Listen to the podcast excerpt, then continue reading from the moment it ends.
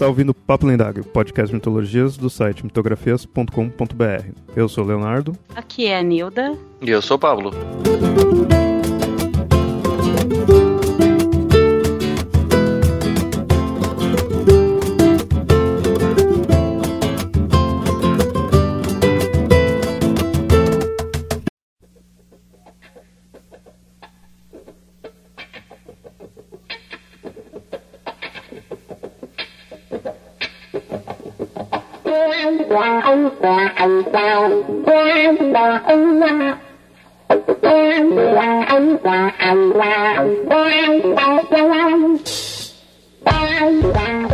Uma religião em volta de preconceitos e ignorância.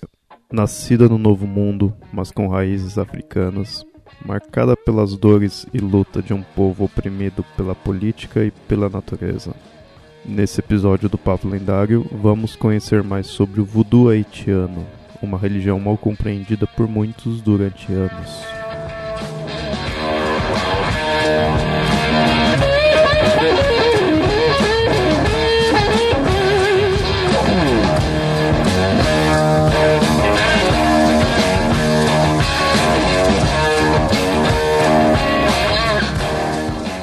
Muito bem, ouvintes. Então, nesse episódio aí, nós vamos falar sobre o voodoo, mais especificamente o voodoo haitiano. Para quem achava aí que voodoo era apenas fazer bonequinho para ficar alfinetando, na verdade é bem mais do que isso, é uma religião. E na verdade, para quem achava que o voodoo é apenas religião do Haiti, na verdade, voodoo são várias religiões, você pode dizer assim. Ele é originalmente da África, e aí no Haiti você tem uma outra forma de voodoo, tanto no Haiti quanto em outros locais, nos Estados Unidos, na Louisiana, né?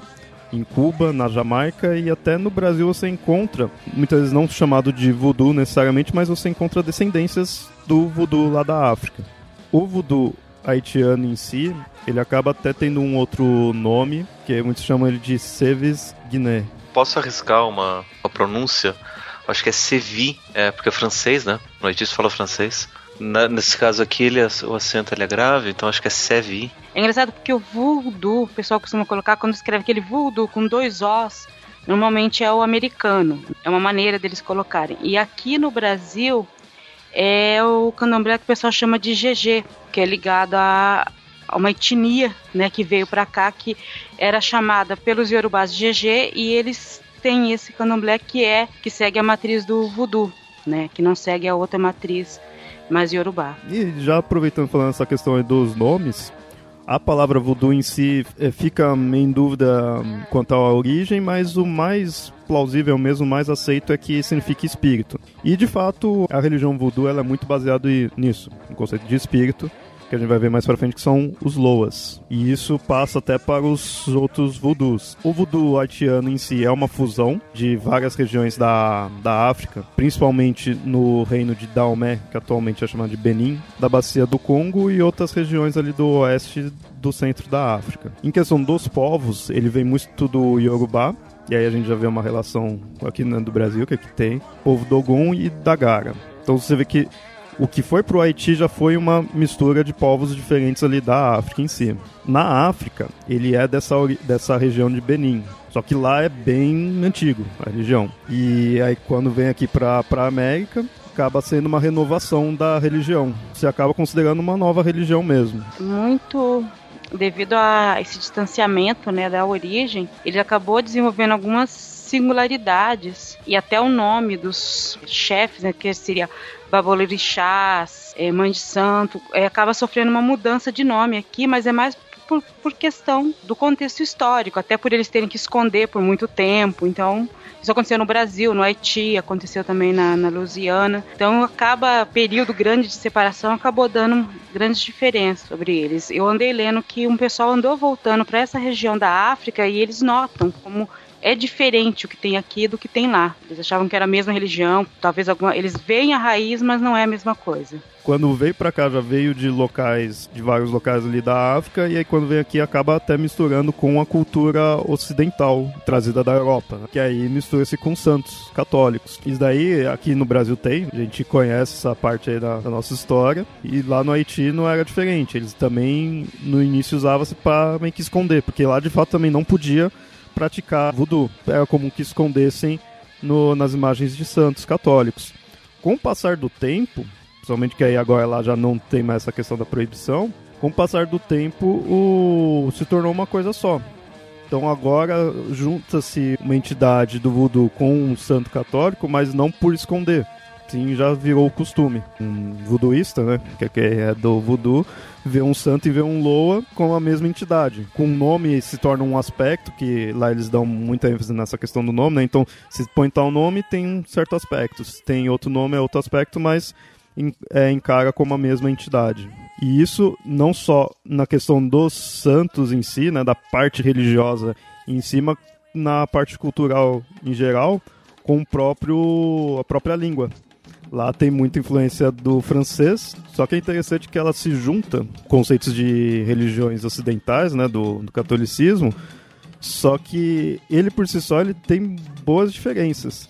O voodoo ele não tem um texto sagrado, não teria tipo a Bíblia voodoo e os valores deles não, como não tem também tipo um livro, né? Ela não é, não é tão fixado assim, sabe? Não é mais aquela coisa, é o certo é isso e pronto. É mais aquele certo da questão de poder viver socialmente. Tanto que lá você pode pedir algo para algum Loa ou fazer tipo alguma magia, né? Digamos assim, vamos usar um termo mais popular assim, para fazer mal. E isso acaba até sujando a imagem deles. Mas também pode usar para fazer bem. Então não é tão específico como no catolicismo. Né? Tem um, um, texto, um livro que diz o que você pode, o que não pode fazer e pronto. Né? É mais uma tradição oral, né? Que você tem, que vem das tradições orais. Isso sobre fazer o mal, lembro, você falou no começo, eu esqueci de falar. Essa, essa ideia que o pessoal tem de que o voodoo é um bonequinho, esse é o voodoo dos Estados Unidos não é o voodoo do Haiti. E é uma coisa que mesmo no voodoo dos Estados Unidos foi do século XIX para cá. É quando realmente europeus, quando a coisa começou a ficar mais na cidade, é, começou a ter isso porque ele pegou essa imagem mais de praticar o mal isso lá, mas no Haiti não é a mesma coisa. No Haiti, mais pra frente a gente vai mostrar essa questão do boneco de voodoo. Ele até tem, mas é, é bem não é, não dá-se muita ênfase nisso, não é, não é muito importante. Né? E é interessante até, quando gente falar do parte do boneco, é que você pode usar até o boneco para o bem. Você não precisa necessariamente só fazer ele para ficar alfinetando. Mas é essa ideia, né? O voodoo ele acabou sendo mal visto. Ele é até considerado uma das religiões mais incompreendidas, né? Mais mal vistas. Acabou popularmente assim por causa da mídia. Muitas vezes você vê em filme, coloca essas coisas assim. Mas é claro, nas outras religiões acaba também apontando o dedo falando que é mal, né? Você vê alguém fazendo um ritual ali, vai falar, ah, é magia negra, é demoníaco, é coisa do tipo. Tanto é que, como religião mesmo, oficialmente lá no Haiti, só foi considerado mesmo em 1983. Então, desde o tempo da colonização ali da, do Haiti foi trazendo os africanos até 1983 era uma coisa bem marginal. Isso mesmo, o Haiti tendo tido presidentes que se declaravam sacerdotes supremos do voodoo. E também não quer dizer que começou a ter um governo bom, né? Porque mesmo não. depois você vai analisando, você vai vendo a história, meu, dá dó. Uma coisa que é legal mostrar do voodoo haitiano, ele se desprende do voodoo africano como os outros voodoos né, daqui da América também. E uma coisa bem forte nele é a própria Revolução Haitiana, que, óbvio, isso é um marco próprio daquela região, que foi a Revolução de 1791, onde acabou a escravidão no Haiti e aí o país se tornou independente. Para muitas pessoas ali que lutaram pra, por essa revolução, um sinal que eles consideram um sinal que foi para iniciar a revolta foi dada por um cara chamado Dutch Bolkman, que era um alto sacerdote do voodoo. E aí teve toda essa cerimônia para iniciar tipo, a, a, revolta. Foi feita né, a, a, cerimônia religiosa em Bois Caimã, que é por isso que eles também põem esse nome para essa revolução, na noite de 14 de agosto. Eles fizeram toda uma cerimônia, eles pegaram um animal, ofertou para um Loa, até o Loa, que chamada Exílio Dantor. As pessoas que estavam ali comprometeu-se a lutar ali para livrar o país. Deu certo. Se melhorou, a gente vê pela história que continuou ainda tendo muitos problemas lá. Mas pelo menos foi um passo. A revolução do Haiti é meio complicada, porque ela, além de ser uma revolução de independência do país, foi uma revolução da classe dos escravos contra os senhores dos escravos. Ao contrário do que aconteceu com alguns países da América Latina, países da América Latina, quando ficaram independentes, tiveram todo o apoio dos Estados Unidos, apoio de alguns países europeus, dependendo do interesse político. O Haiti, ele foi boicotado por todos os países, porque uma coisa é a classe dominante decretar independência, outra coisa é a escrava decretar independência. Isso era muito mau exemplo, até que essa revolução não era comentada pelos senhores quando tivessem escravos per, perto, em, em, vários lugares da, da, América, entendeu? Eles tinham medo de mencionar isso, que os escravos poderiam se revoltar, tornar o país independente. É, é, muito complicado falar dessa revolução e de toda a história do Haiti depois. Como essa religião ela tá muito focada ali no local em si e no povo Haiti, principalmente nos escravos, né, nos que eram os escravos, então acaba se ligando à história deles. Né? Mas é interessante que aí você já desprende do voodoo africano. Né? eu não sei até que ponto isso é uma característica até de identidade nacional, né? Tipo, o catolicismo, né, é a religião do dono do escravo e o voodoo é a religião do povo que se tornou independente do Haiti mesmo.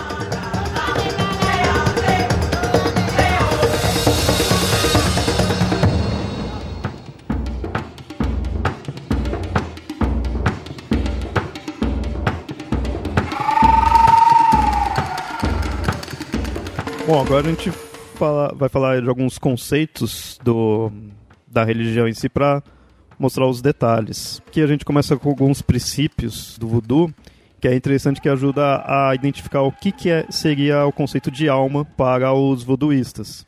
O, a alma é uma ideia bem diferente, né? mas aí a gente vai mostrando aqui alguns tópicos para entender melhor. No voodoo em geral, né, já o voodoo africano mesmo, tem dois princípios que é chamado de Yegli e Yegaga. Yegli é o princípio da vida, então a pessoa está viva, ela tem esse Yegli, morreu, acabou. O Yegaga já seria o princípio da consciência. Então ela morreu, ele sobrevive à morte. Muitas vezes quando tem viagens fora do corpo, seria esse Yegaga que estaria viajando. Interessante que isso é parecido com o coração de alma para os egípcios, né? Sim, sim. Eles também têm uma alma dual, Ba e o Ba é justamente essa alma que fica com o corpo, que garante a vida, e Ka é essa alma que vai até o, o outro mundo. Quando eu vi esses dois conceitos, na minha cabeça veio bem essa ideia mesmo, sabe? Bem parecido mesmo. Um que fica e outro que é o que continua. Só que aqui ele tem uma diferença básica, que parece que esse Egli ele tá bem influenciado pela noção aristotélica e tomasiana de alma, que a alma ela é o princípio vital que morre com o corpo. Quando, quando São Tomás ele vai rever no, o que, que é alma, para São, Santo Agostinho antes a alma ela é imortal. Para São Tomás não. Para São Tomás a alma é mortal, ela morre com o corpo. Só que aqui para São Tomás a alma é responsável tanto pela consciência quanto pela vida e morre com o corpo. E o que seria imortal seria o espírito. Ainda com essa noção também que a gente teria esse espírito que vai e a alma que fica. E com esse nome é o, como eu falei, é o voodoo africano. O voodoo haitiano, ele muda de nome, mas os princípios continuam o mesmo. Só que aí o, o Yegli, que é o que desaparece com a morte, é chamado de Tibonandi, que seria o pequeno anjo bom. E o Yegaga é o Guambonandi, que seria o grande anjo bom. E esses dois conceitos, eles são uma parte, né, na verdade duas, né? São dois, são duas partes do que mais você poderia dizer ser a alma o conceito de alma para os voodooistas. O que é mais próximo de alma para eles é mais complexo. É algo que seria dividido em sete partes. Dois deles é esse daí, né, o Tibonange e o Bumbonange. Outro é o Nam, N-A-N-M. Esse, na verdade, muitos consideram tem mais a ver mesmo com a alma. Às vezes, quando vai dizer alma, né, no voodoo chama de Nam. Mas é, ele é também um dos conceitos desse geral que eles têm.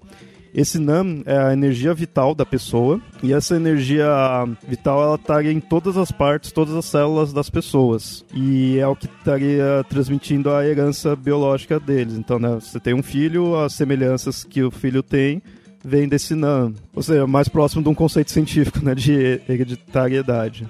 O NAM é uma alma de DNA. O que, o, que, o que ajuda a explicar, inclusive, algumas experiências que, que são relatadas que acabam é, justificando uh, algumas explicações para a vida após a morte ou algumas explicações místicas que alguns cientistas que encaminham mais para esse lado místico gostam de usar. Aliás, tem, tem uma pesquisa séria até sobre memória celular que diz que as células guardam a memória e blá blá blá. Só que daí essas hipóteses elas acabam se explorando um, um, pouco mais, né? Que acabam dizendo não, é, por exemplo, uma pessoa que recebe um transplante de órgãos, ela recebe parte da alma dessa pessoa que está transplantada, né? Que serviria nessa parte de forma de memórias, né? Daí conta a história de uma pessoa que não gostava de Coca-Cola, daí recebeu o coração de alguém que gostava e passou a gostar de Coca-Cola depois. Isso que ela recebeu amava a Coca-Cola, né? recebeu o coração. então ela passou a amar a Coca-Cola, daí eles começam a fazer essas associações, né? Daí recebe o fígado, o fígado de todas as associações. Daí tem até aquela música do, do Silvio Santos, naquela marchinha, na doutora, não me engano, no né, coração corintiano. é, não sabia mais o que fazer, troquei meu coração, cansado de sofrer água, doutora, não me engano, eu ganhei outro coração corintiano. Né? É, ou seja, é, essas questões estariam presas a, a, ao corpo. O que acaba sendo um pouco de, de, de, de, pseudociência, né? Porque acaba sendo uma coisa bem específica, né? Que eu não sei se, se daria para dizer que tem uma relação direta, né? Tem inclusive até um, um, uma propaganda que está rodando por essas épocas agora no, no Facebook, ele mexe aparece alguém compartilhando, que é um cara que tem um, um velhinho que tem um cachorro, daí eles vivem muito bem, felizes, daí ele tem um problema no coração e ele vai pro hospital, o cachorro segue ele na, na ambulância e o cachorro fica do lado de fora do hospital esperando o velhinho sair, só que o velhinho não sai, quem sai é uma mulher na cadeira de rodas, daí o cachorro reconhece a mulher e vai lá e fica com ela, e é justamente propaganda para transplante de órgãos. Tudo trazendo essa ideia de que existe algo de personalidade nas várias partes do nosso corpo. Que inclusive justificaria você poder fazer algum tipo de feitiço pegando um fio do seu cabelo, porque daí você tem parte da sua personalidade naquele fio de cabelo, gotas de sangue e tudo mais. É, que isso daí também é, é bastante comum em várias é, visões, né? Algumas é, visões mais, mais comuns elas vão juntar todas essas ideias que eles estão dividindo várias almas diferentes numa coisa só. Né? Se não, por exemplo, para as testemunhas de Jeová é a própria alma ou o próprio corpo. Por isso que você não pode fazer transplante, você não pode fazer nada com parte do corpo, porque a própria seria a própria pessoa. Esse do Naan, talvez ele possa até se ligar mais à parte biológica mesmo, do que tanto só personalidade, porque tem outros conceitos que a gente vai mostrar aqui que já diz mais o aspecto psicológico, do jeito da pessoa, né, da personalidade. E um próximo que a gente tem aqui é o Zetual. Espero que essas palavras sejam assim. Tô falando do jeito meio que se escreve. Esse já é um conceito que ele estaria fora do corpo da pessoa e ele fica numa estrela. E esse daí ele já seria um guardião da pessoa, que é o que ajudaria a pessoa a ter um progresso espiritual. O que parece o conceito grego de daimon. Eu lembrei que muitas pessoas às vezes falam isso de a sua estrela, a sua estrela tá olhando por você aqui no Brasil. Hum. Né? Não sei se é um resquício disso que as pessoas falam, por causa de todo esse sincretismo, não sabem nem que pode ter uma origem aí. Ou é apenas mais alguma coisa, porque é muito fácil você ligar a alma à estrela, né? Próximo é o Match Tet, na verdade ele é chamado de Lua Match Tet. Então esse daí ele já é, ele é um espírito, só que esse nome dele não é de um Loa específico. Quando é o Match Tet é um Loa que estaria sempre andando com a pessoa. Ele é um guardião também, então ele ajuda querendo Zé Zetual, mas ele tá ali com a pessoa, é o que acaba normalmente questão de possessão é o que mais possuiria determinada pessoa. Né? Então, normalmente você vê algum voduísta sendo possuído, pode ser diversos outros, né? De repente, no ritual precisa de um Loa mais específico, mas é, o mais fácil de possuir ele é um Loa determinado match. E aí cada um teria o seu Loa. Que, aliás, cada um já nasce com um. E é interessante que esse Loa ele ficaria no sangue da pessoa. Por isso que aí quando a pessoa sofre algum acidente, algum ferimento, perde sangue, vai enfraquecendo. Porque aí estaria o Lua, tipo, escorrendo da pessoa. Você percebe que é uma religião que, que se liga um pouco nos aspectos físicos mesmo da pessoa, né? E coloca um significado nisso. Até agora eu fiquei na dúvida, será que eles são contra, né, transfusão? Eu não encontrei nada falando. Aí. Eu não sei se contra a transfusão, mas muitos dos rituais eles são descritos com uso de sangue. Sim, sim. Em partes claro. de corpo. Né? Então não sei até que ponto você dizer que você está recebendo sangue de uma outra pessoa, isso não teria alguma significação mágica até. Poderia até ser bom, né? Dependendo da pessoa de tal forma, então você receber tal sangue. Hum, poderia até um conceito inverso, né? Sim, até alguns povos mais primitivos viam o canibalismo dessa forma, né? Ou seja, como uma parte da outra pessoa para poder receber aquela força. E alguns, alguns rituais canibalísticos mais específicos dizem que partes específicas têm características diferentes. O sexto conceito que a gente tem aqui é o chamado de Loa Hazin. Então, mais uma vez, é um espírito. E esse é o espírito responsável para ligar determinada pessoa com os ancestrais dela. No voodoo é muito, eles dão muita ênfase nesse conceito de da ancestralidade. Os espíritos em si, os loas em si, boa parte deles são ancestrais, né? São pessoas do passado que aí se tornaram loas. Nem todos, né? Mas muitos vão ser assim. Então eles dão muita importância para isso, principalmente no do Haiti porque o Haiti, a gente vai acabar falando mais pra frente aí na, quando falar do paraíso deles, porque eles vieram da África. Então eles têm uma ligação com o passado deles, de ter vindo da África e ter ido para uma situação desfavorável, né? ter virado escravo, coisa do tipo. Tá num local diferente, mas então eles dão muita ênfase aos ancestrais e esse Loa é o que liga com isso. Então muitas vezes você precisa de alguma orientação, do, alguma ajuda dos seus ancestrais, você vai usar como intermédio esse Loa. E por último, a gente tem o chamado de Wosinyon, que são vários espíritos, vários Loas, aí não é um só, mas que fica junto com a pessoa porque eles assessoram o Loa Match Tet. Então eles acabam influenciando na personalidade da pessoa, como o Match Tet faz. Mas eles ajudam ele. Ou seja, uma pessoa só, ela já vai ter diversos espíritos ali com ela. E diversos conceitos para definir o que de fato ela é, como ela é. Pelo jeito, isso não significa que é espírito bom ou espírito ruim. Teoricamente, os, o match os que tá ali com a pessoa, vai ser bom para a pessoa, mas isso não vai é, influenciar no jeito que ela é com o mundo. É interessante isso, não fica pondo esse conceito ali se a pessoa é boa, é má, a pessoa vai fazer o que ela quiser. Seguindo aqui nos conceitos, um que é interessante mostrar aqui, principalmente para a pessoa e para o ouvinte acostumar com o nome, porque quando você for ver algo de voodoo, você vai encontrar bastante, é o que é chamado de Hogan e Mambo, que são os sacerdotes do voodoo. É simplesmente isso, né? O Hogan é o sacerdote homem e o Mambo é a sacerdotisa, né? Os sumos sacerdotes.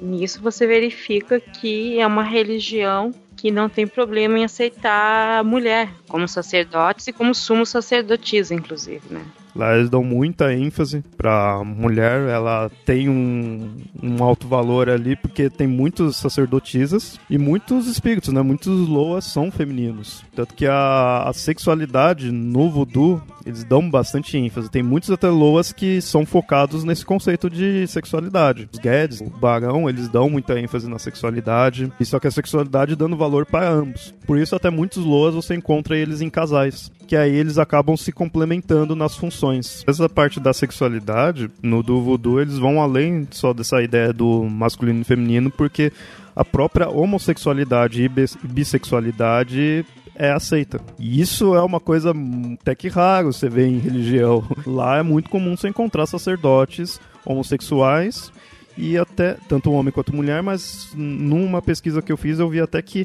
é mais fácil até você encontrar homens homossexuais, né, sacerdotes assim que seriam homens homossexuais do que até mulheres, mas de qualquer maneira é aceito. Isso eu faço uma analogia com os daqui, porque pelo que eu conheço, não conheço muito a fundo, mas pelo que eu sei, a parte do, das, afro, das religiões afros aqui do Brasil também, né, eles aceitam a parte homossexual. E isso você pensar numa religião que está se juntando com o catolicismo, unida assim à força com o catolicismo, é um putabaque. Tem um deus, é um, um orixá, é o Xumaré, né? Ele é o do arco-íris. Ele tem a ver porque ele é o do arco-íris, mas ele é de dois sexos também. Ele pode ser tanto sexo masculino quanto do feminino. Não sei até que ponto isso chega a configurar para eles a homossexualidade, mas eles têm pelo menos um deles. E eu achei engraçado isso porque é do arco-íris que é o símbolo do, do movimento gay, né? Então. Bom, agora vamos falar do paraíso voodoo. Isso eu achei muito legal que o que eles consideram meio como um paraíso é a África. Isso o voodoo haitiano especificamente, porque o outro voodoo já tá lá na África. Essa não é a única religião que fala isso, né? O, o Rastafari também fala a mesma coisa. Eu lembrei disso. É que o paraíso volta para é, esse retorno para a África. E teoricamente, se a gente for ser bem estrito, o próprio cristianismo ou, as, ou essas religiões abraâmicas também seguiriam por aí, né? Já que o paraíso o Éden seria onde surge a humanidade e a humanidade surge na África. E, e aí lá eles chamam de Lafrique Guiné, que seria a África. E é para onde eles sonham em retornar, tanto que quando um voduísta, quando morre, o espírito dele acaba indo para lá, voltando para a África. Ele pode estar tá sempre retornando assim para o Haiti tudo por questão de ajudar quem está ali vivo, né? Como é o conceito de contato com os loas, né, com os espíritos, mas toda essa ênfase que eles dão no, na ancestralidade acaba se conectando a essa ideia. Eles vieram da África, vieram da África para uma situação ruim, uma situação miserável.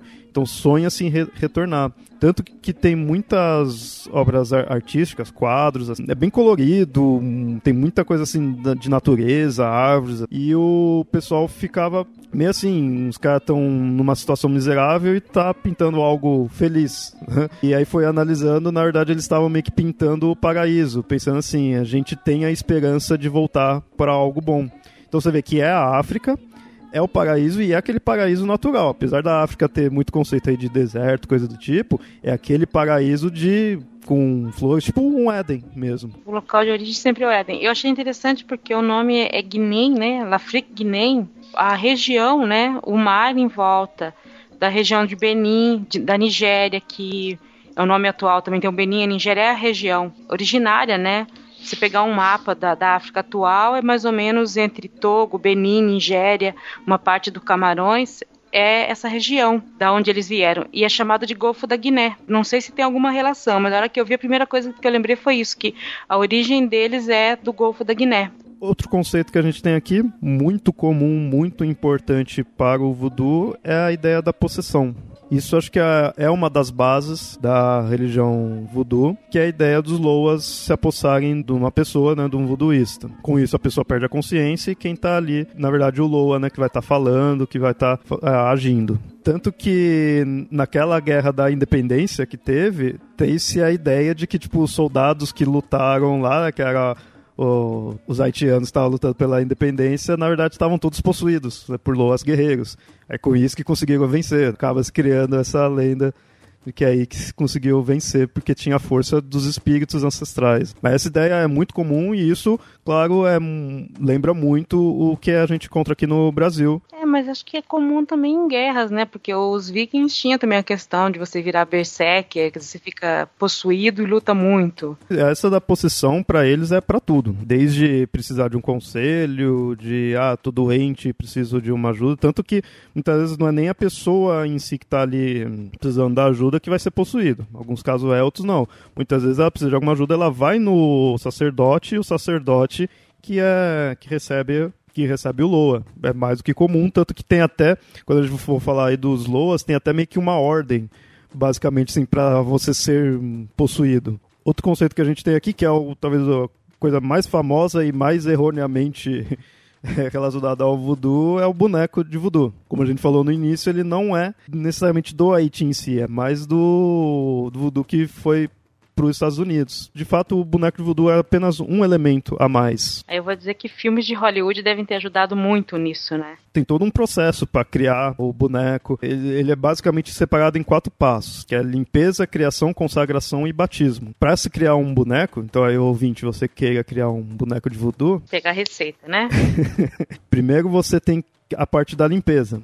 Você pega todos os objetos que você vai utilizar para fazer o bonequinho de voodoo e tira toda a energia dele. Você tem que, que aí seria a limpeza, né? Muitas vezes você tem que limpar ele enterrando no chão, que aí a terra puxaria a energia, você pode lavar com água do mar, cobrir com sal. Tem várias e várias formas de você limpar, mas a ideia é você tá tirando a energia que naqueles objetos já tinham. Porque senão, se aquela energia tá ainda fica presa, pode ser que você direcione o boneco para coisa errada. Porque já tá com uma energia residual. Uhum. Esse é o cuidado, por exemplo, que, que a homeopatia nunca se preocupou.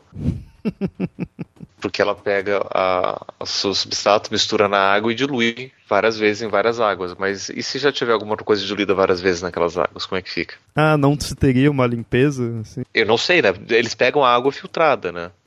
Eles pegam água pura, mas vai que essa água é pura, mas já teve outras coisas já diluídas e não sobra nada ali. Então, por várias por diluição, você pode ter uma coisa muito, uma água extremamente limpa, mas com já muita foi diluído, né? já foi diluída várias vezes e você tem, tem essa potencialização.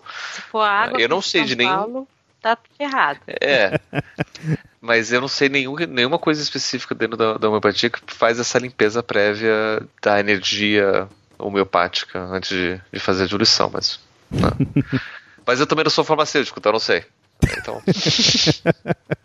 e aí o próximo passo é a criação em si, que é aí que você junta já os objetos, gravetos, palhas, né? Então você pode fazer o boneco de vários itens. E é aí que você começa a concentração, você foca no que você precisa, né? O porquê que você está criando aquele boneco. Às vezes passa-se algum óleo para ajudar faz as orações aos loas, e então essa é a parte mais assim religiosa, digamos assim, mais na questão ali de, do seu pensamento, onde você vai estar tá focando no que você precisa. O que é interessante porque várias, várias religiões ou várias tradições mágicas elas trabalham com um conceito parecido com o boneco de voodoo, que a gente é, chama de forma genérica de fetiche, que é qualquer objeto de poder. É o objeto de foco para ação mágica. Dentro do, do cristianismo medieval, os artefatos podem ser vistos como fetiches. E, e, essa parte da criação do boneco é justamente o trabalho e a montagem desse, desse fetiche. Transformar aquilo em santo, né? Porque não, não é qualquer objeto só por ter aquela forma que é sagrado. É, tanto que aí o próximo passo que é bem isso daí, que é até a passo da consagração, que é quando de fato você está tornando aquele objeto sagrado, aí você é o último passo para você retirar qualquer energia ruim que ainda tenha. Tem alguns passos mais específicos, mas é, é esse terceiro aí é de fato você está tornando aquilo sagrado. Sabe uma outra palavra para consagração, ou seja, tornar algo sagrado? Uma palavra que a gente usa que não tem essa, essa significação, mas que o do sacrifício? Sacrificar sacrificar é você tornar alguma coisa sagrada. Eu aprendi é. isso com o Papo Ledário. É, olha só. O que, o que é bem interessante porque muito do, do, do ritual de voodoo envolve sacrifício animal também.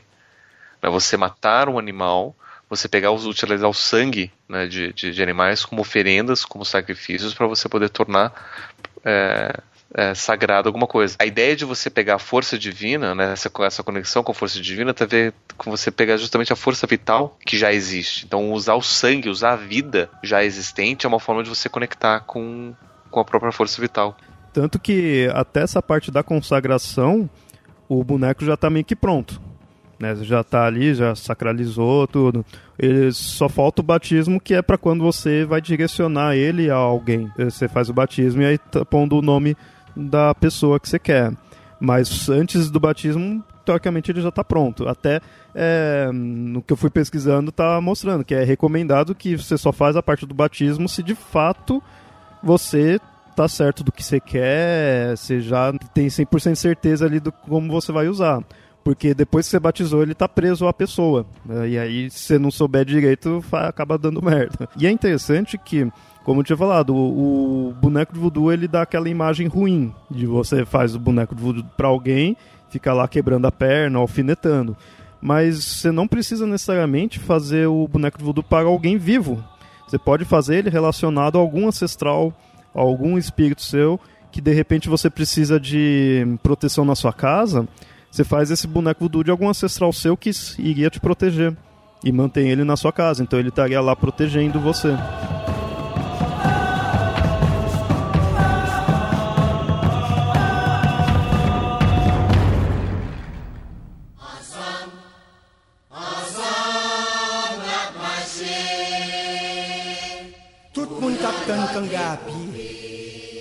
Na tegi na ke yo se di ensemble la privé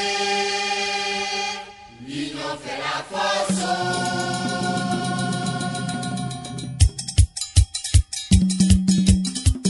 Bom, agora vamos numa parte que eu achei muito interessante, que eu, eu não vi necessariamente falando sobre isso, mas eu fui refletindo conforme fui pesquisando, que é o conceito mesmo de religião. Os ouvintes já viram a gente falando aí várias vezes. Religião vem do religare ou do religere. E isso muito está ligado no estilo ocidental que as religiões têm e nos que tem também do, do oriental.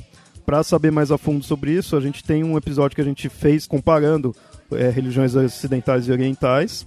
E a gente viu, né, que o ocidental ele tá muito mais a ideia de você se religar a algo, né, que você está distante, de repente teve ah, uma queda, algo do tipo. o oriental já é diferente. Pesquisando nesses conceitos do voodoo, eu fico pensando se o voodoo também não pode ser um meio termo, ou talvez um terceiro, não sei. Porque, assim, só mostrar as características, ele é uma religião mais humanista, ele é mais democrático, ele não é tão impositivo, assim, de colocar como é muitas religiões ocidentais. A gente pega o catolicismo, o cristianismo, o judaísmo, assim, que o certo é esse, você tem que fazer dessa forma, se você não fizer, você, pe você tá pecando, ou então você já é um pecador e você precisa compensar isso, né? O do voodoo ele não mostra isso. Quando a gente for falar aí do, dos Loas, a gente vai entrar mais em detalhe, mas eles têm um deus. Eles teriam um, um deus supremo, que é chamado de Bon Dieu, que se traduziria como um bom deus, só que ele é distante. E ele é distante, não a nível assim, é, ele está distante, então você tem que se ligar a ele. Não, ele está distante que ele não, não vai estar tá influenciando você. Ele apenas criou o mundo, criou os Loas, criou a humanidade e está lá. Os Loas que tá ao seu redor que interagem com você. E não só eles influenciam você, como você influencia os Loas. Eu, eu penso dessa forma. Enquanto que no cristianismo Deus está no céu, você tem que se ligar a ele, tem que se ligar ao paraíso, os Loas, mesmo você tendo que fazer um ritual para se ligar com eles, eles estariam aqui do lado, eles não estariam tipo acima. Eles estariam convivendo conosco e a gente, a gente faz essa ligação, é algo mais próximo. Aí a gente consegue ver, na verdade, uma aproximação muito mais próxima do conceito de animismo, que é muito comum em religiões primitivas. Tudo à nossa volta volta é animado, né? Tem alma e tem uma força, é, é divino, é sagrado. E isso faz com que a gente acabe vivendo muito mais o aqui, esse mundo aqui agora, do que pensar no mundo além, né? numa transcendência, uma coisa depois. E eu lembro que naquele episódio do Oriental e Ocidental a gente viu até que o Oriental ele puxa um pouco nessa ideia, né? De tá toda a natureza ali, então você vai interagir com a natureza, você vai respeitar ali a natureza, você não tá pensando num além, especificamente. Né? E aí eu fiquei pensando se de repente o voodoo não entra num meio termo, porque até acho que naquele episódio a gente ficou meio assim, ah, e as africanas? Como que pode ser? Mas o voodoo, ele tem a ligação com a África, né, de um, de um paraíso, então você se liga, você se liga com outras entidades, mas ao mesmo tempo tá tudo aqui na Terra. Você não tá com um Deus ali inalcançável que só vai alcançar quando morrer e se você for bom. Que essa questão do Deus criador e que depois se afasta, isso é muito comum, né?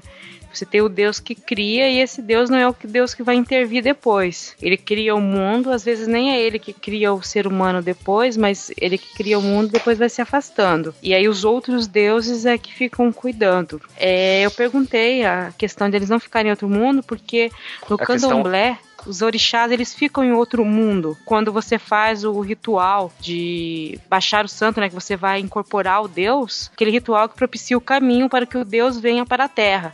Mas sem o ritual, é, ele não vem. Acho que o único que vem é mais facilmente, que é o que faz todos os caminhos, é Exu. Tirando-se Exu, os outros não transitam com facilidade entre o mundo do Deus e o mundo dos homens. Eles vêm para cá, mas eles precisam ser invocados. Seria tipo um outro mundo, assim, tipo um outro plano, mas você tem um contato ali, basta você fazer o ritual, basta tentar de fato se comunicar. Não é que nem Deus que, assim, você reza para Deus, mas não é todo caso que você vai ouvir Deus. Nesse tá num outro plano, mas você tem uma comunicação de ida e vinda, né? Por isso que tem as possessões. Né? E aí você vê, você faz essa comparação com o do Candomblé. E aí uma coisa que eu pensei também, além disso, o espiritismo daqui, que é bem forte no Brasil, ele acaba se conectando é, popularmente o pessoal compara muito com também as religiões afro. Eu pessoalmente nunca gostei assim porque eu tenho um, umas ressalvas referente a como muita gente trata o espiritismo. Mas aí muitas vezes eu, quando comparava-se o espiritismo com religiões afro-brasileiras, eu ficava meio assim se não era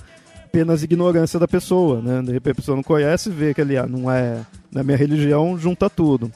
Mas no espiritismo você também tem isso do espírito vir ele entrar, o espírito, os espíritos estão próximos da gente, de repente, mesmo que num outro plano você tem essa comunicação. Então, de repente também o espiritismo, apesar de aceitar a ideia de Cristo, até de Deus, também não se aproxima dessas religiões africanas, pelo menos nesse estilo da relação com os espíritos. Que no caso do espiritismo, você não normalmente não está invocando um ser superior, você está invocando a alma de outro humano. que pode ser mais ou menos esclarecido. Pode ser uma alma mais esclarecida que vai te trazer alguma coisa, algum conhecimento, ou uma alma, como em vários rituais, é, várias reuniões espíritas que tem, é para tentar confortar essa alma para que ela reencarne novamente com facilidade, é, pare de sofrer, essas coisas. Então não é uma comunicação com um ser supremo, é com outra alma igual a sua. É que também dos Loas, eles também não são necessariamente seres supremos. Aí em alguns casos tem uns, eu já vi dentro mesmo do voodoo,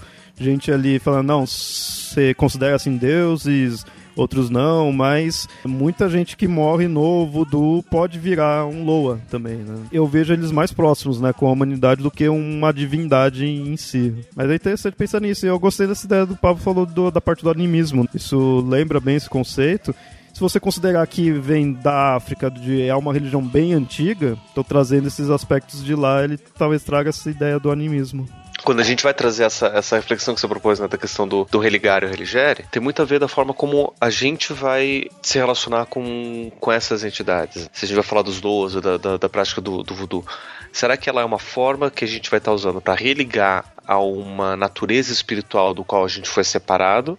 Ou será que essa é uma forma da gente poder contemplar essa natureza sagrada que a gente já tem? Que essa é a divisão básica entre o religário e o religério. Do voodoo, do que eu analisei, eu vejo mais essa ideia da contemplação. Hein? Que é o que eu também acho, né? Porque você não tem ali uma. Um, você não está utilizando de práticas, de rituais, de, de caminhos para você poder salvar a alma, para você poder resgatar alguma coisa, para você poder reatar ou recuperar uma, alguma coisa perdida. Né? Você não tem uma ideia de uma queda, né? você não tem uma ideia de uma perca. O que você você tem a ideia de que somos seres sagrados, temos a nossa essência vital, a gente pode trabalhar com tudo isso e tem várias formas de a gente poder fazer isso. Então eu vejo que ela se aproxima mais essa, essa postura da, da contemplação mais do que da, da salvação. Não sei se depois com, com os sincretismos, se a ideia da salvação também e, e desse, desse, desse eventual salvamento ou queda também estaria incluído ou não. Mas se a postura é muito mais uma vivência do que a gente tem aqui agora do que uma possibilidade de vida após a morte ou de uma salvação da alma, uma coisa assim. Então vai se aproximar muito mais das, do, do, pensamento oriental.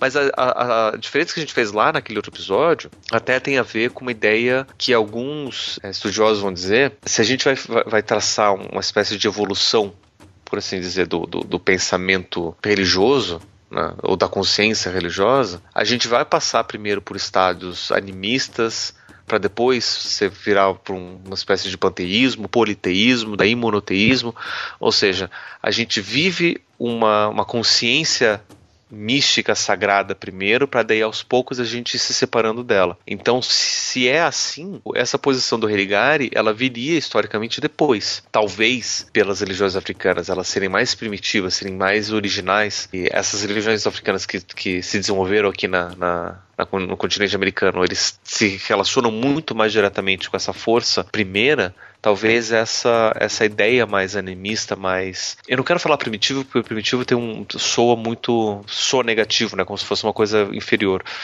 né, mas vamos entender primitivo como uma coisa primordial, mas primeiro, né, mais, que, mais, mais original. Ela acaba trazendo justamente essa visão de uma religiosidade mais contemplativa, mais sensorial, que mexe muito mais com os sentidos, com o corpo, com, com as sensações, do que com a razão, com a filosofia, com o intelecto.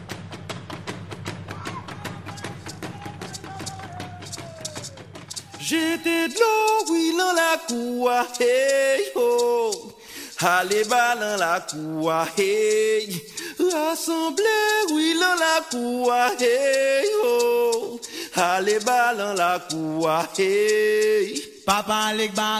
que marca bastante os voodoos são os loas, que a gente tem falado aí desde o início, né? São os espíritos. Então a gente agora vai falar aí das entidades e, como eu falei, eles têm sim um deus supremo. Olhando rápido você fala, ah, é monoteísta. Mas assim, esse deus, que é o Bondier, né? Também chama de Maulisa, ele criou o universo, criou tudo, a gente, os Loas, e ficou separado do mundo.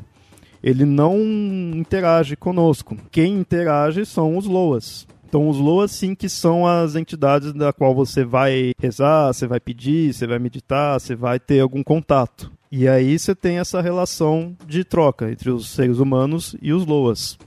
onde os Loas eles vão te ajudar a te guiar, tanto aquele Loa Mestet, todos que estão ali juntos diretamente com a pessoa, quanto os que você vai buscar, que já são mais específicos, são de hum, domínios mais específicos. E também você vai dar um, algo em troca, banquetes, vai ter música, vai ter celebração. Mostra-se bem que é o que eles se alimentam. Eles necessitam dessa desses banquetes que mostra também em parte um respeito que você teria com eles. Eles necessitam desse respeito dessa adoração a eles. É fácil entender como houve esse sincretismo aqui na América entre você relacionar um santo católico com um loa ou um orixá. Porque se você pensar bem no catolicismo você pede alguma coisa para alguns santos né o santo para das causas perdidas, o santo casamenteiro. Então, eu acho que fica fácil. Você ter um Deus que é inatingível, mas você tem uns santos que podem te responder de alguma forma. E aí fica fácil para quem tem uma religião animista fazer essa ligação. Bom, eu posso ter essa religião que também tem essa coisa parecida, que tem os santos, e talvez seja por isso que ele não existe em outras é, por exemplo, na América do Norte ou em regiões dos Estados Unidos, que, que o catolicismo não seja muito forte. O sul dos Estados Unidos ainda tem alguma coisa, porque ali a Louisiana ainda é uma, era uma área colonizada por franceses inicialmente, né? Era bem uhum. católico. E aí eu fico pensando, na verdade, que querendo ou não, a gente mostrou aí que o voodoo já é um conceito bem mais primordial, né? Se aí a ideia dos santos também não é um requisitos dessa desse aspecto que a gente teria em religiões mais primordiais. E aí foi se mantendo, foi transformando até o que a gente tem atualmente como santo. Com certeza, muito, tem muito disso. E aí mostrando aqui agora os Loas, eles são divididos em grupos e famílias. Você pesquisando, alguns momentos você vai encontrar mais só lidando como se fossem grupos para explicar tipo aspectos diferentes, né, personalidades diferentes. Em outros você vai ver como famílias mesmo de questão de parentesco até, né? De irmão ou casado. Os mais famosos são os que se chamam de Rada e Petro. Os Radas, eles são lá da África, então quando você vê algum Loa que é considerado Rada, eles também existem lá na África. Né? Também existiria no voodoo africano, em Benin. Esses daí eles são considerados mais calmos, mais relacionados à parte mais de defesa, mais de cura da pessoa, né? enquanto que os Petro eles são mais agressivos. Os primeiros eles muitas vezes relacionam com a cor branca e os Petros que são mais agressivos eles se relacionam à cor vermelha. É interessante que do voodoo eles dão muita ênfase nessa parte de cor. E aí eles têm outras famílias que aí você encontra muitas vezes no nome do Loa, né, também esse nome da família que é meio tipo bem o conceito de sobrenome, né? Até as famílias Exile, Azaka, Ged, Ged que está relacionado ao Barão Samed, que é bem conhecido, e tem muitas outras famílias. Mas essa, como eu falei, essa organização é meio complicada, assim, porque dentro do voodoo haitiano mesmo já tem algumas diferenças, sabe? Então, às vezes eles juntam algumas famílias, às vezes eles põem que essas famílias estão tá dividido dentro desses dois grupos, Rada e Petro. Às vezes esses dois são apenas outras famílias. Mas agora a gente já vai citar alguns Loas que são já mais famosos, mais importantes. Começar aqui com o casal, né? A gente mostrando aqui, eles dão ênfase no masculino e feminino. Aí tem um casal que é o Dambala Uedo e Aida Uedo. O Dambala, ele mostra-se como um, um, Loa supremo. Ele é considerado o pai dos Loas. Tudo bem, eles são espíritos, não são deuses, mas você tem ali um, um principal, né, um chefe, como você encontra em, em alguns politeísmos, de ter um, um ser um deus rei. Ele é representado por uma serpente e é interessante que quando ele faz a possessão em alguém, quando ele possui o corpo de alguém, essa pessoa acaba não falando, porque ele é uma cobra, então ele acaba fazendo bagulho de cobra. Aí como esses Loas eles se uniram muito aos santos, o Dambala, no caso, ele se relaciona ao São Patrício. E a esposa dele, a Uedo, ela é considerada uma lua da fertilidade e também representada por uma serpente. Aí, no caso, é a serpente arco-íris. Outro que a gente tem aqui é o Legba. Ele é considerado o Loa das encruzilhadas. E é esse Loa que faz o intermédio da humanidade com os outros Loas. Esse que eu tinha falado anteriormente, que quando você vai invocar algum Loa, você acaba chamando ele primeiro, ele é o primeiro e o último, porque é ele que cuidaria ali da, da comunicação, ele que dá permissão mesmo de fato para você conversar com os outros Loas ou para trazer algum Loa para causar a possessão. Ele é relacionado ao Exu do Candomblé, que o Exu ele tem essa mesma função, de, ele tem que ser o primeiro a ser chamado. Outro que a gente tem aqui é a chamada de Erzília. E como eu tinha falado antes, é uma família de loas, né? Que às vezes você encontra Erzília, às vezes Exília, né? Só mudanças dos nomes. E as mais famosas é a Freda e a Dantor. A primeira é do amor, da beleza. Aí ela, ela até é considerada protetora dos homossexuais. Tipo, isso causa um baque em muita religião. O nome dela é Freda, né? E ela é loira, bonita e rica. Né? Ela tem um nome meio alemão e é loira. né?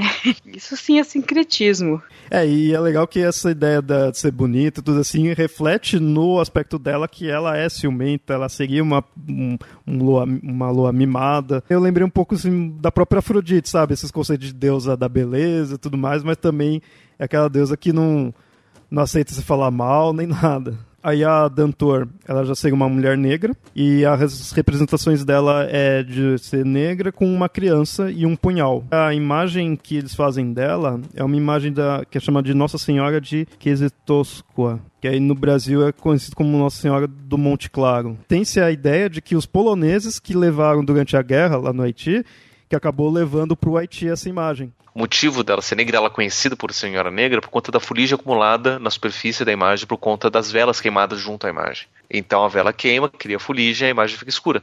Então, quanto mais tem peregrinação, quanto mais vela acesa, mais escura fica. Eu acho que mesmo se de repente for ali do, do item né, que utilizaram, por uma aceitação, por uma, por uma amálgama no Haiti, acaba ajudando, né? E aí, voltando no, nessas duas loas, então elas são irmãs. E até conta uma lenda que a Dantor acabou esfaqueando a irmã dela, Freda, porque elas estavam disputando o amor de um outro Loa, o Loa Ogon.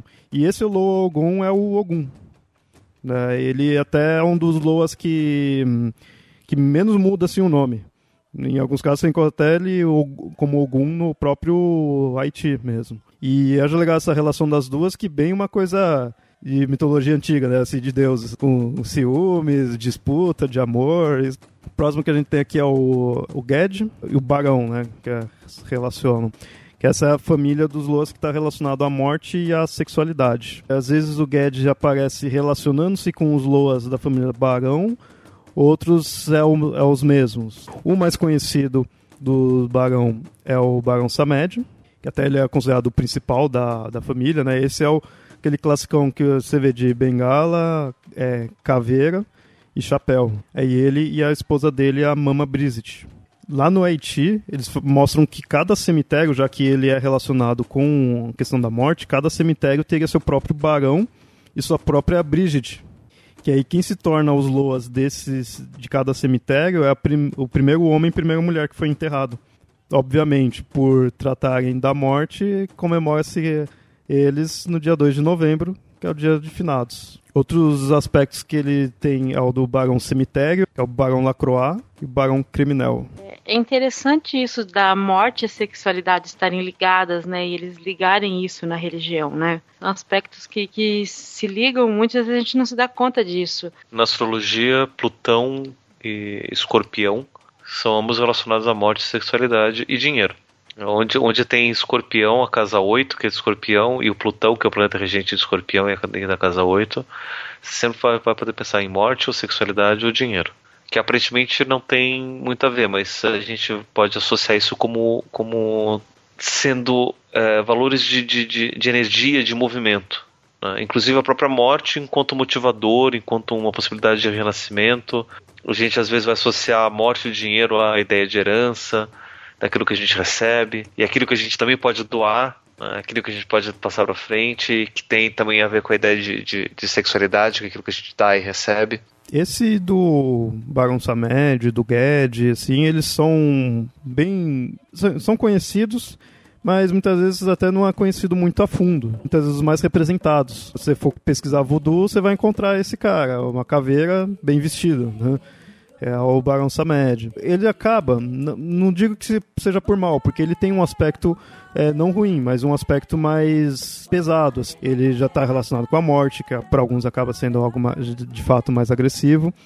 Mas então você põe voodoo e encontra ele, acaba ajudando naquela má imagem né, de voodoo é algo relacionado apenas à morte uh, e visto de forma ruim Mas esse é o aspecto dele, só que ele é um dos Loas. Tem diversos outros. A gente até começou pelo que era o Loa principal. Já não tem nada a ver com ele. Outro que a gente tem aqui que eu acho interessante mostrar, que é a Magnete. Ela é considerada uma Loa cruel. Não necessariamente ruim, mas ela ser muito agressiva, né? Por isso que dizem dela ser cruel. E ela é protetora dos lobisomens. Protetora de lobisomens? Sim. E até ela é chamada de Magnete dos braços secos, porque ela seria esquelética. O mais legal dela, que eu acho, é que ela está relacionada à Revolução Haitiana. Ela foi uma mambo, né, uma sacerdotisa, que sacrificou o porco lá para os Loas, em Boicaimã, que a gente falou lá da Revolução.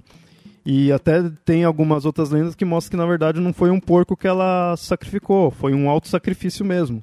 Ela mesma se queimou na fogueira no ritual ali. Isso eu acho legal que mostra esse conceito que tem os Loas, já os espíritos, que o Bom Dia, né, o Deus criou, mas as pessoas podem se tornar Loas também. O dela foi um tato que fez a, ajudou na revolução, deu início à revolução em si, ela acaba se tornando um Loa. Isso lembra a ideia do santo. O Marte pela religião. Também pode ser santificado por esse motivo um casal que a gente tem aqui é o Loco e a Izan. Eles são importantes porque eles representam os sacerdotes. O Loco, que é o marido, é o representa os Rogans e a Izan representa as Mambos. O Loco é padroeiro dos curandeiros, né? Então já põe aquela ideia de sacerdote já também ajudar na ideia da cura. Porque para você é, chegar ao grau de ser sacerdote, você também tem que ter um bom conhecimento de ervas, né? E isso em comunidades tribais é muito importante. Você tem alguém que entenda disso. No voodoo eles dão muita ênfase para essa ideia das ervas, de você tratar doenças, tratar ferimentos assim com ervas. Esses dois loas você só pode de fato trazer se é um sacerdote mesmo.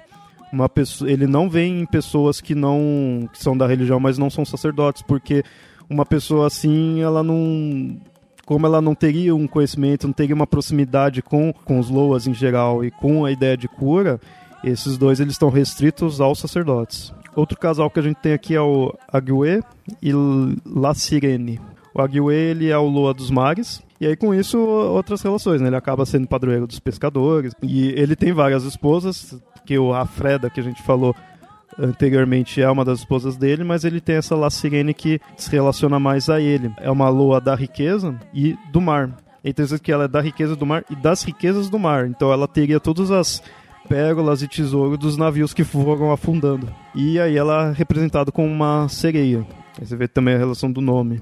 Como ela é do mar, ela seria uma sereia, ela não consegue respirar fora da água. Aí quando alguém é possuído por ela, ou você tem que estar tá numa piscina, ou tem que estar tá toda hora jogando água na pessoa, porque senão ela não aguenta ficar ali. É, então é uma divindade realmente aquática. Levando em consideração que aquela região é muito quente, é bastante prático ser possuído para essa lua quando você está com calor. Esses foram os loas que a gente citou aqui, mas tem muitos outros, tem outras famílias, tem outros casais. Esse foi mais só para é, mostrar os principais aspectos. Que na verdade, como eu falei, tem esses mais conhecidão, que tem os aspectos já definidos, mas tem os loas que estão em cada pessoa.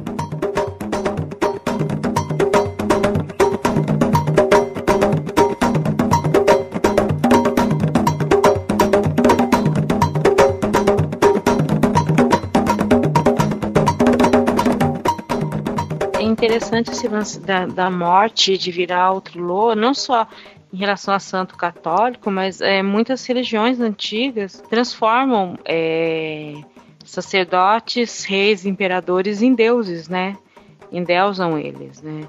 E aqui também você percebe que se mantém isso. Se a pessoa for de alguma maneira importante ou, ou ela acaba virando um espírito importante também, né? E é interessante que assim, se a pessoa foi importante, virou um espírito, né, virou um loa, você é da família dele, ele vai, vai ter muita importância para você você vai conseguir se conectar mais facilmente a ele, você vai ter um, um, respeito, porque ele é seu ancestral. Isso que eu acho muito legal do voodoo, que ele dá muita ênfase nisso, do respeito aos ancestrais. Muito comum da ideia de animismo, que eu vejo assim em outros, tipo xamanismo, coisa mais assim, de você se conectar com espíritos do, do passado, né? Isso eu acho legal. Não são só espíritos por estar em outro plano, não, eles estão relacionados ao seu passado. Quando a gente fala que o, o voodoo, né, tá, às vezes ele é muito mal visto, o voodoo haitiano ele teve um motivo recente muito forte para ele ficar mal visto, que foi a época que houve um, um ditador chamado Duvalier e ele era chamado de Papadoc e uma das coisas que ele utilizou para dominar o povo através do medo é porque ele se declarou, né, um grande sacerdote, ele e a esposa dele e ele utilizou vários conceitos do voodoo para amenotar e usar como força de poder, tanto que a ditadura dele ele passou para o filho dele apenas com o filho dele que foi derrubada, porque havia todo um, ele se declarou basicamente um deus no Haiti, né? E ainda há alguns sinais disso, de que alguns lugares no Haiti ainda o, o consideram algum tipo de deus, né? Apesar de tudo que ele fez, ele roubou milhões de, da população, criou uma guarda pessoal chamada Tontomacutis, que quer dizer é, bicho-papão ou homens do saco, seriam aqueles que, e eles realmente aterrorizavam, porque eles sumiam com as pessoas ou tornavam elas seus zumbis. Né, ou espalhavam pelo menos que faziam isso, né? Então às vezes a gente fica falando de religiões dominar uma nação, de perigo que é uma religião dominante. Nesse caso, houve um perigo real. Isso que é foda, né? Foi um povoado ali que foi levado à força para lá, né? É, cresceu preso ali e com uma religião que teve que se esconder. Quando consegue se impor e ter, tipo, uma, teoricamente, uma certa liberdade ali, o cara da própria religião utiliza para voltar ao que era, né? Voltar à opressão. Significa que não tem religião boa, mas são as pessoas, né? É, mas é, você vai pesquisando essas coisas do Haiti e dá dó, meu. Você vê ali com que é. Mas é, é por isso que é legal. Isso eu hum, recomendo pro ouvinte aí, pesquisa mais sobre o voodoo, principalmente do Haiti. Dos outros eu ainda não, não sei muito a fundo, né? Mas do Haiti você vê como é essa ideia de ser algo mal visto por ignorância. Porque muita gente acha que está só relacionado à morte, à magia negra, e você não vê toda a ideia de cura que eles têm, de, de guia. É, no, no voodoo eles têm muito essa ideia de guiar. Você precisa dos loas ali para guiar a sua vida, para te dar um, um, caminho, você saber o que fazer. Né? É uma coisa bem tradicional assim de religião mas não fica só naquela ideia de morte ruim, causar mal pros outros, feitiçaria, né? Vale a pena conhecer mais a fundo. Eu tô, tô aqui pensando em alguma outra, alguma, alguma referência clássica ou de cultura pop que não seja o episódio do Pica-Pau. Tem um personagem de One Piece chamado Brook, que é uma caveira andante que canta bastante e lembra muito o Anson Ed. O problema é que muitas referências que a gente tinha em mídia, assim, como a gente falou, né? Hollywood, em parte, criou essa má imagem, né? Então, você põe o voodoo como uma coisa de feitiçaria. Pois é, mas aí, mas aí não é bem. O, o que aparece não é o voodoo haitiano, é o voodoo da, da Louisiana. Pra quem não conhece, põe tudo no mesmo saco, né? Acaba sendo a feitiçaria para controle do outro através de bonequinhos ou até mesmo para fazer o zumbi, né? Que a gente já falou no, no episódio sobre o zumbi um pouco dessa dessa relação com, com os espíritos e como que você consegue criar né, o golem e tudo mais. Isso que é interessante até você ver, que tudo bem que a gente já tem aquele episódio, então a gente não precisava voltar tanto no tema, mas você vê que a gente falou bastante coisa aí da religião sem de fato ficar focando aí no zumbi. Você vê que também zumbi é 1% só de todo esse conceito do voodoo, não só voodoo haitiano, mas no voodoo em geral, né? Não é o foco em si da religião. Uma dica que eu gostaria de dar para os ouvintes né, uma sugestão assim é que eu vejo que a gente tem bastante ouvinte aí que sempre está pedindo questão de religiões afro-brasileiras, candomblés. Eu vejo que tem ouvintes aí que conhecem, então acharia legal vocês é, mostrarem as relações que podem ter aí com o voodoo do que a gente falou né, nesse episódio.